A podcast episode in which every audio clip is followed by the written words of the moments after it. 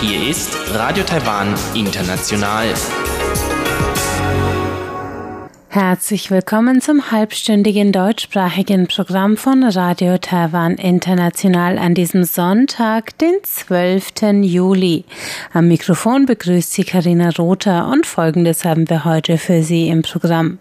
Im Schatzkästchen erzählt Elon Huang die Sage des Ureinwohnerstamms der Tao darüber, wie die Tao auf die Insel Taiwan kamen. Danach geht es weiter mit dem Kaleidoskop und da ist Chobi Hui heute im Gespräch mit der Wissenschaftlerin Alice Grünfelder, die einige Monate in Taiwan verbracht hat und heute ihre Eindrücke schildert. Mehr dazu hören Sie nach dem Schatzkästchen.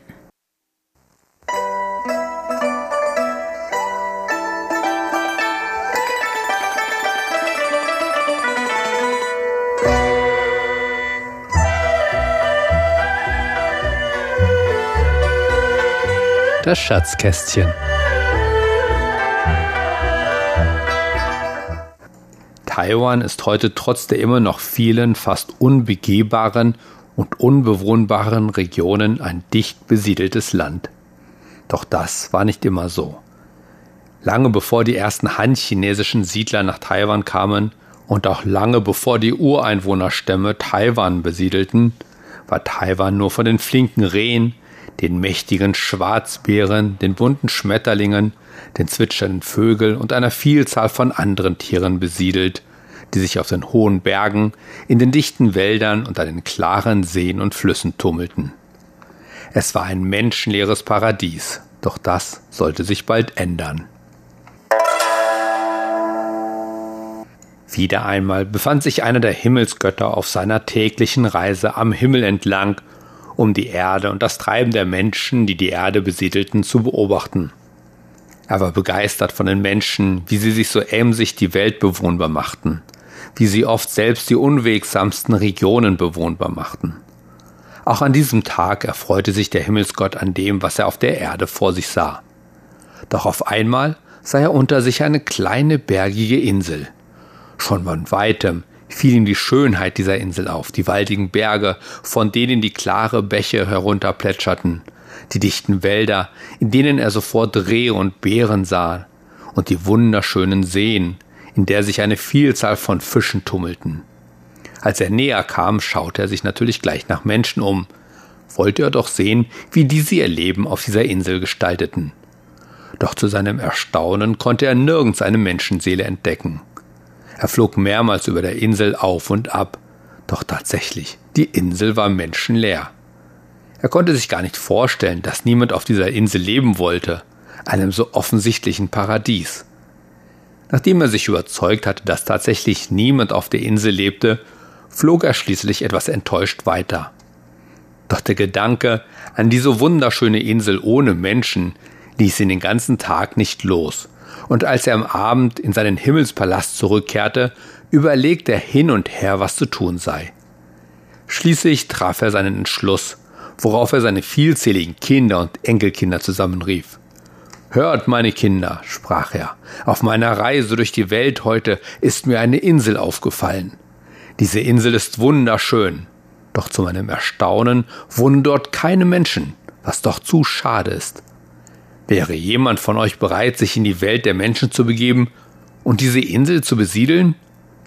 Alle schauten sich zweifelnd an, denn keiner fand den Gedanken, das Leben als Himmelsgott aufzugeben, um sich in die schnöde Welt der Menschen herabzulassen, besonders vielversprechend. Schaut doch, hob der Himmelskönig wieder an. Diese Insel ist wirklich ein Paradies, und es wäre schade, wenn man diese Insel so verlassen liegen lassen würde. Und mit diesen Worten wandte er sich direkt an einen Jungen und ein Mädchen. Wie wäre es mit euch? Man konnte beiden Gesichtern ansehen, dass sie nicht besonders begeistert waren. Trotzdem antworteten sie Was immer du verlangst, großer Herr. Voller Freude klatschte der König in seine Hände und ließ dann einen mächtigen Stein und ein Bambusrohr herbeibringen. Zunächst teilte er den Stein in zwei Teile, setzte den kleinen Jungen hinein und versiegelte den Stein dann wieder. Anschließend griff er zum Bambusstab, den er ebenfalls in zwei Hälften schnitt. Dann setzte er das Mädchen in den Zwischenraum, um dann die beiden Bambushälften wieder zusammenzusetzen. Dann griff er zum Stein und dem Bambusrohr, trat zum Palasttor hinaus, wo er dann Stein und Bambusrohr auf die Erde, genauer gesagt auf die genannte Insel fallen ließ. Der schwere Stein fiel ungehindert durch die Lüfte auf die Insel herab, wo er direkt auf einem Berg landete. Als er aufprallte, brach er in kleine Stücke, und heraus rollte der kleine Junge. Er richtete sich auf, rieb sich die Augen und schaute sich dann erstaunt umher. Das gehörte nämlich zum Eintritt in die Menschenwelt als Mensch, dass man vergaß, dass man ein Gott gewesen war und warum man eigentlich genau auf die Erde geschickt worden war. So stand der Junge auf, sah sich ein wenig um, und da er sich hungrig fühlte, machte er sich dann auf die Suche nach etwas zu essen. In der Zwischenzeit war auch das Bambusrohr gelandet, in dem sich das Mädchen befand. Da das Bambusrohr sehr leicht war, war es vom Wind von seinem direkten Weg abgelenkt worden, und anstatt auf dem Berg zu landen, war es im Wald am Fuße des Berges gelandet. Als das Bambusrohr aufschlug und das Mädchen herausrollte, war es zunächst genauso erstaunt und ein wenig orientierungslos wie der Junge. Doch auch sie machte sich dann auf, die Umgebung zu erkunden. Sie näherte sich dem Berg, auf dem sie langsam hinaufwanderte. Wie es das Schicksal so wollte, kletterte der Junge gerade in diesem Augenblick ins Tal hinab, und nach einiger Zeit begegneten sich die beiden auf halbem Wege. Nach anfänglichem Erstaunen bemerkten sie, dass sie sich unterhalten konnten, und glücklich darüber, dass sie nicht mehr alleine waren, verbrachten sie den Tag gemeinsam. Erst am Abend kehrte der Junge auf den Berg zurück, während das Mädchen sich wieder in das Tal begab. So ging das für einige Zeit. Die beiden trafen sich am Tage, während sie am Abend wieder heimkehrten. Doch irgendwann, die beiden waren inzwischen herangewachsen, entschlossen die beiden sich zusammenzuleben, und so zog der junge Mann zur jungen Frau in das Tal. Nicht lange danach begannen die Knie der beiden anzuschwillen. Sie konnten sich das nicht erklären, und auch die Schmerzen wurden langsam unerträglich. Doch schließlich öffneten sich zu ihrem Erstaunen ihre Knie, und noch erstaunter waren sie, als aus jedem der Knie ein Kind heraussprang. Aus den Knien der jungen Frau sprang ein kleiner Junge und ein kleines Mädchen, und genauso sprangen auch aus den Knien des jungen Mannes ein kleines Mädchen und ein kleiner Junge heraus. Nun waren sie fast wie eine Familie, und der junge Mann und die junge Frau zogen die neugeborenen Kinder auf. Als diese herangewachsen waren, zogen der Junge und das Mädchen zusammen, die aus den Knien des jungen Mannes entsprungen war, und der Junge und das Mädchen, die aus den Knien der jungen Frau entsprungen waren, zogen ebenfalls zusammen. Und schon bald gebaren sie die ersten Kinder. Doch zu aller Schrecken waren die neuen Babys alles Monster. Die inzwischen alt gewordenen Mann und Frau überlegten hin und her, was der Grund dafür sei und was man tun könne. Da kam der Frau eine Idee. Vielleicht war es schlecht, dass die beiden Kinder, die aus meinen Knien entsprungen sind, zusammen sind. Genauso wie es schlecht ist, dass die Kinder zusammen sind, die aus deinen Knien entsprungen sind. Vielleicht sollten die vier ihre Partner tauschen. Das Mädchen aus meinem Knie mit dem Jungen aus deinem Knie und umgekehrt. Der alte Mann dachte, dass es ein Versuch wert sei, und so tauschten die vier Nachkömmlinge untereinander ihre Partner. Und siehe da, als nach einigen Monaten die ersten neuen Kinder geboren waren, waren alles normale Menschenkinder. Alle waren überschwänglich für Freude, und von da an wurden die Familien immer größer, und schon bald war ein ganzer Stamm herangewachsen. Dies ist die Geschichte, wie der Ureinwohnerstamm der Tau nach Taiwan kam. you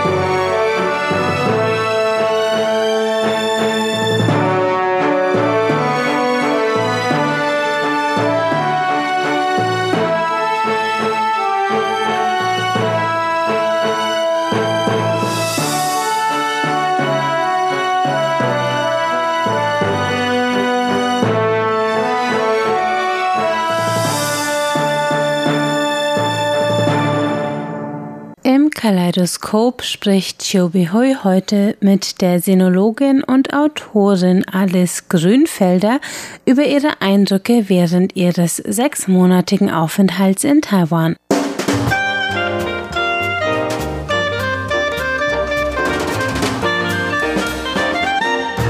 Herzlich willkommen, liebe Hörerinnen und Hörer, zu unserer Sendung Kaleidoskop. Am Mikrofon begrüßt Sie Chobi Hui.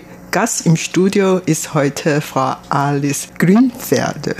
Herzlich willkommen. Vielen Dank ja, ja, für die Einladung. Sie sind seit Februar in Taiwan. Genau. Ja. Waren Sie zum ersten Mal in Taiwan oder haben Sie schon zuvor hier besucht haben? Nein, es ist das erste Mal, dass ich in Taiwan bin und ich bin Anfang Februar gekommen und verbringe mein Sabbatical hier und werde auch in einem Monat etwa wieder zurückgehen nach Europa. Also das heißt seit vier Monaten. Seit Anfang Februar. Also insgesamt sind sechs Monate dann, die ich in mhm. Taiwan war. Okay, mhm. gut. Dann haben Sie bestimmt schon einiges erlebt, mhm. beobachtet, gesehen. Und welche Eindrücke haben Sie dann insgesamt von Taiwan? Also ich sehe sehr viel, viele und vielfältige Eindrücke. Dass mein erstes Mal in Taiwan ist, äh, war es natürlich alles sehr, sehr neu für mich. Und ich hatte vorher nur wenig Ahnung von Taiwan. Ich bin zwar Sinologin, aber ich habe in äh, China studiert, in Sichuan und war auch danach öfter und auch davor oft in, in äh, der Volksrepublik China und hatte keinerlei Erwartungen und Vorstellungen auch, was Taiwan anbelangt und war deshalb umso positiver überrascht was ich hier alles so gesehen habe. Also für mich, so unter, unterm Strich gesagt, bietet für mich Taiwan, oder ich habe in Taiwan viel gesehen, was für mich so ein bisschen die Quintessenz der chinesischen Kultur darstellt. Und das war für mich es waren sehr, sehr viele schöne Erlebnisse, die ich dadurch mitnehmen kann, ja. Sie haben vorhin gesagt, dass Sie vorher eigentlich keine so viele Vorstellungen ja. über Taiwan gemacht, mhm. aber Sie als eine Sinologin mhm. hatten Sie bestimmt schon zuvor vieles oder mindestens einiges von Taiwan gehört, oder? Ja, ja, das war damals so eben. Wir waren ja, also in den 80er Jahren habe ich studiert und das war natürlich, damals war ja noch Militärdiktatur in Taiwan und das war das, was man wusste. Äh, mit Chiang Kai-shek, äh, Kuomintang, damit waren wir als Sinologen sehr vertraut. Also mit dem Kampf, auch Mao Zedong, Chiang Kai-shek, das ist etwas, was man ständig studiert oder ständig mitbekommt. Und insofern war Taiwan für uns eigentlich immer so ein bisschen äh, äh so das kapitalistische, amerikanische äh, Aushängeschild Bild. Und äh, das gab auch immer so zwei, nicht Fraktionen, aber die einen, die Mehrheit eigentlich der Sinologiestudenten gingen nach in die Volksrepublik China und die, die eher in das kapitalistische westliche China wollten, die gingen dann nach Taiwan. Und insofern hatten wir so diese, das war sehr, sehr, wie soll ich sagen, schwarz-weiß, ein schwarz-weiß-Gemälde, was uns da in, in also über Taiwan vermittelt wurde. Und das hat sich halt auch in Taiwan später erst dann geändert, als ich eigentlich schon fertig war mit meinem Studium. Und Sie sind jetzt hier in Taiwan und hat die Entwicklung von Taiwan auch schon beobachtet. Mhm. Funktioniert hier die mhm. Demokratie mhm. gut? Ja, also ich war, äh, wie gesagt, ich hatte nur sehr wenig äh, Wissen über Vorkenntnisse von Taiwan, trotz Sinologiestudium und war sehr gespannt und war sehr, sehr neugierig und habe mich im Vorfeld dann, je näher mein Aufenthalt hier in Taiwan rückte, sehr intensiv auseinandergesetzt mit der Geschichte Taiwans, vor allem mit der Militärdiktatur, dem Weißen Terror, äh, mit der starken, sehr starken Zivilbewegung, mit den drei Bewegungen, wie zum Beispiel die Wild Lilies, die wilden Lilien, die, die Erdbeeren, die wilde Erdbeeren und dann noch die Sonnenblumenbewegung und war von daher im Vorfeld eigentlich schon gespannt darauf, wie sich diese Zivilbewegung, diese Zivilgesellschaft hier auch zeigt im Alltag. Das hat mich sehr interessiert. Mhm. Und nun war ja eine Corona-Zeit, da hat man also nicht so viele Demonstrationen und Protestaktionen auf der Straße erleben können, aber ich merke doch, dass, äh, und es war auch so, dass die, dass die Taiwaner, so wie ich sie erlebt habe, eigentlich jetzt nicht unbedingt auf die Straße gehen bei jeder Kleinigkeit, wie die, wie die Italiener oder andere Völker. Aber äh, im Gespräch hat sich dann schon herausgestellt, dass äh, das, also was mir sehr überrascht, was mich sehr überrascht hat im Vergleich zu anderen asiatischen Ländern, die ich auch regelmäßig bereise, dass so ein kritisches Bewusstsein bei, bei den Taiwanern, mit denen ich äh, gesprochen habe, durchaus vorhanden ist. Also man lässt sich nicht alles gefallen, man hinterfragt auch und das ist ja etwas, was im, im asiatischen Kulturkontext so nicht unbedingt antrifft. Das fand ich sehr positiv. Ja. Und ich gehe davon aus, dass Sie in der Zwischenzeit bestimmt mit vielen Leuten gesprochen, mhm. vielleicht viele Menschenrechtler oder ja. so Aktivisten ja. oder so, dann ähm, an einige Foren teilgenommen, oder? Sie können dann mit denen ohne Probleme Meinungen austauschen. Mhm, genau. Gibt es ja. auch sehr viele Foren oder mhm. Treffen? Ja, Foren gab es nur leider sehr wenige, mhm. eben die hat ja nicht stattgefunden, Pandemie. also wegen der Pandemie. Äh, insofern werde ich jetzt auch nicht mehr so wahnsinnig viel sehen, aber ich hatte tatsächlich im Laufe meiner Zeit hier vor allem äh, Frauen befragt aus, der, aus verschiedenen gesellschaftlichen Schichten, habe eine Serie mit Frauenporträts erstellt, um äh, so einen Blick auf Taiwan aus der Geschichte äh, aus der Sicht von Frauen zu schreiben, auch vor allem, weil Taiwan ja als ein vorbildliches Land äh, angesehen ähm, wird, was die Gleichberechtigung anbelangt, international auf elfter Stelle, in Asien an erster Stelle, um auch dieser Frage nachzugehen, wie steht es denn wirklich um die Gleichberechtigung Gleichberechtigung in Taiwan, gerade zwischen Mann und Frau. Das war auch sehr spannend, ja. Mhm. Ja, und vor allen Dingen in den letzten Jahren hatten wir wirklich einige Fortschritte gemacht mhm. im Hinblick auf Ehe für alle, mhm. gleiche Ehe. Genau, ja, genau. Ja. Oder dann Ehebruch ist nicht mehr strafbar. Genau, ist neu, ist das Gesetz neu, abgeschafft ja. worden, genau, Ehebruch. Ja, dann ja. hat doch einige Fortschritte ja, gemacht. Ja, ja. Aber haben Sie noch was beobachtet, vielleicht, dass ähm, Taiwan noch sich verbessern soll? Gerade in puncto Frauenrechte ist mir schon aufgefallen, dass äh, zwar nach außen hin und auch verfassungsrechtlich äh, haben die Frauen und genießen die Frauen einen sehr äh, hohen Stellenwert in der Gesellschaft, aber wenn es um die Familie geht und die Rolle der Frau in der Familie, in der Erziehung und so weiter, äh, ist es doch noch immer sehr konservativ. Also das sind noch zwei Welten, die noch nicht so wirklich äh, im Einklang sind. Aber das ist, glaube ich, ein Problem, was nicht nur taiwanische Frauen haben, sondern was weltweit äh, noch diskutiert werden muss. Ja. ja. Aber gesetzlich denke ich, also ich habe gerade mir so einen Verfassungsartikel angeschaut äh, von der Verfassung für das Familienrecht, das 2005 ja auch eingeführt wurde. Auch verfassungsrechtlich wurde da festgestellt, festgeschrieben, dass die Frauen in öffentlichen Positionen Position, auch wenn sie gewählt werden, mindestens 50 Prozent der Stellen haben sollen. Das ist natürlich eigentlich vorbildlich weltweit. Schade, da sollte die Welt wirklich mal mehr nach Taiwan schauen. Gerade weil Sie sagten, Ehe für alle.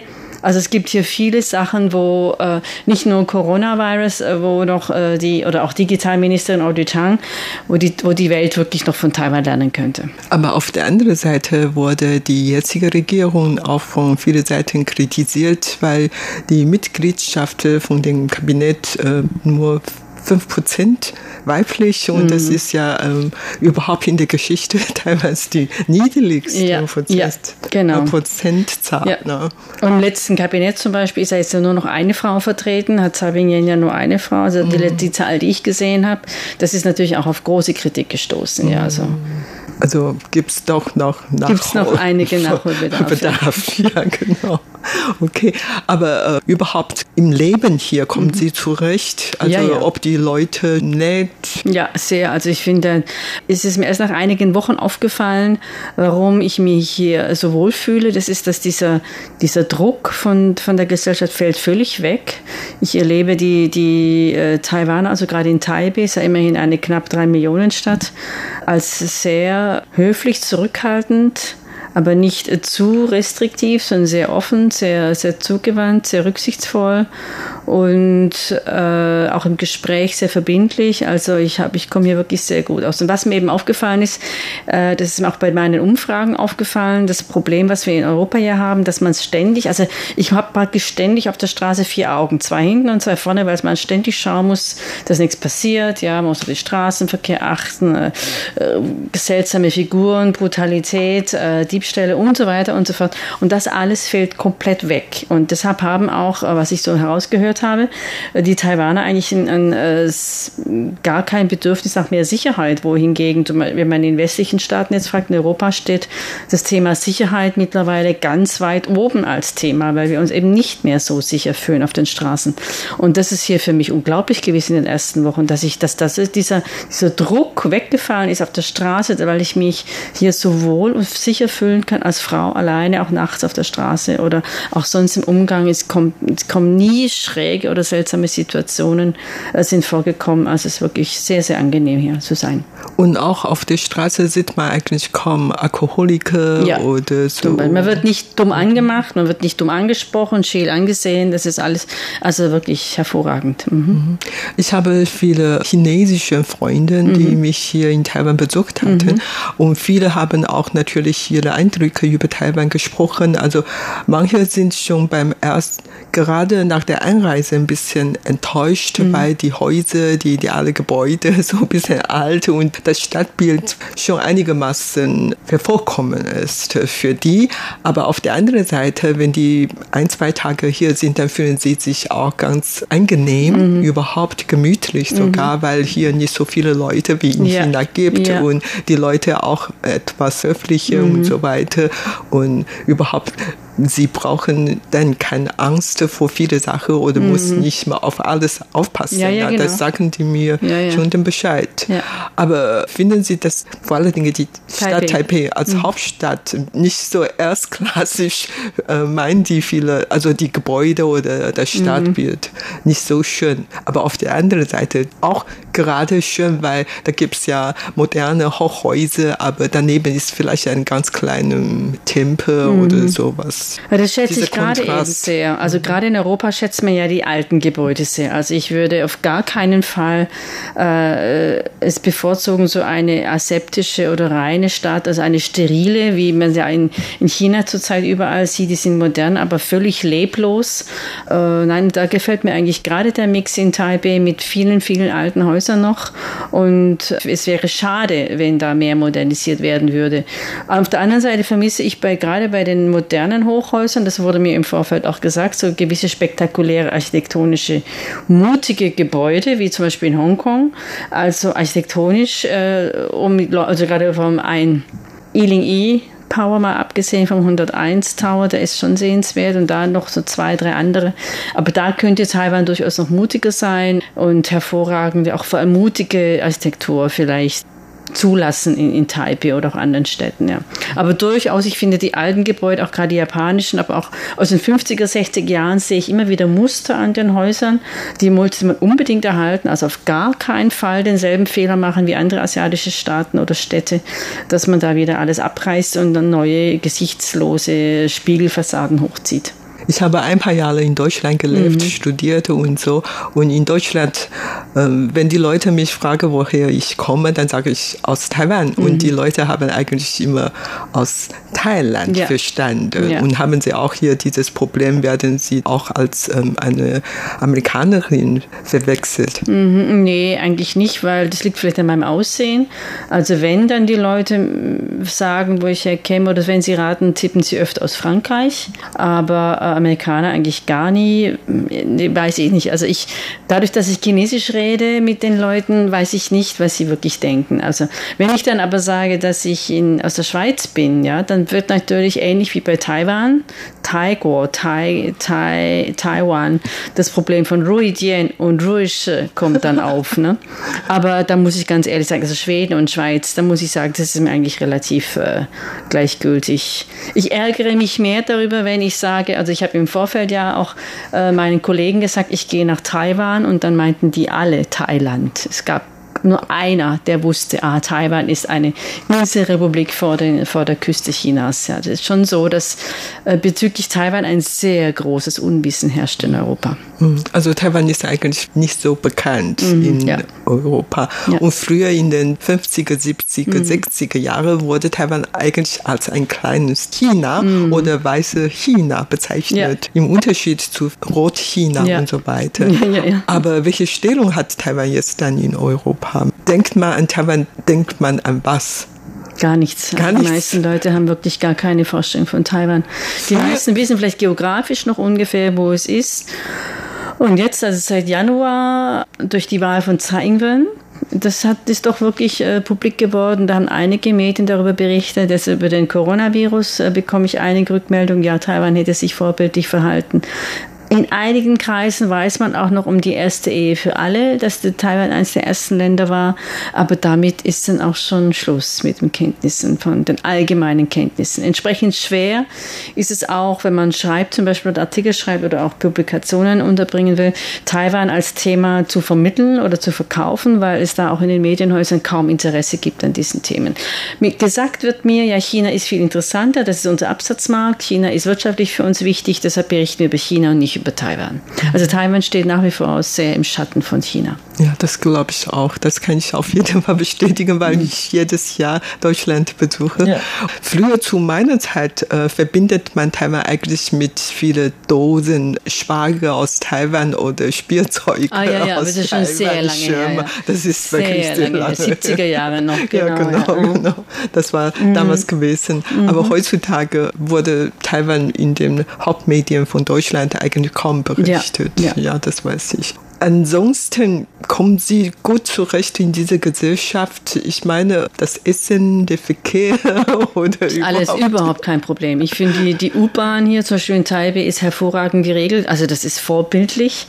Mit äh, jene, jede Linie, jede U-Bahn-Linie hat ihre eigene Melodie. Bei jeder Linie wird genau äh, angeschrieben, wo man äh, ist, wie man auszusteigen, umzusteigen hat. Die Linien verkehren auch in einem sehr kurzen Rhythmus. Also tagsüber wartet man kaum mehr mehr als zwei bis drei Minuten. Ähm, das Essen schmeckt mir sehr gut, wobei ich eher ein Fan der Sichuan-Küche bin. ähm, und auch sonst, da ich Chinesisch spreche, ähm, habe ich auch keinerlei Kommunikationsprobleme. Aha. Aber es gibt bestimmt welche Schattenseiten hier. Ne? Also Schattenseiten. Also, also ich musste wirklich lange, lange graben und suchen. Also ich weiß jetzt gar nicht, ob ich das sagen kann, aber was mir wirklich aufgefallen ist, und ich bin ja schon in vielen Ländern gewesen auf dieser Welt, auch in Nepal und Indien gefahren und gereist.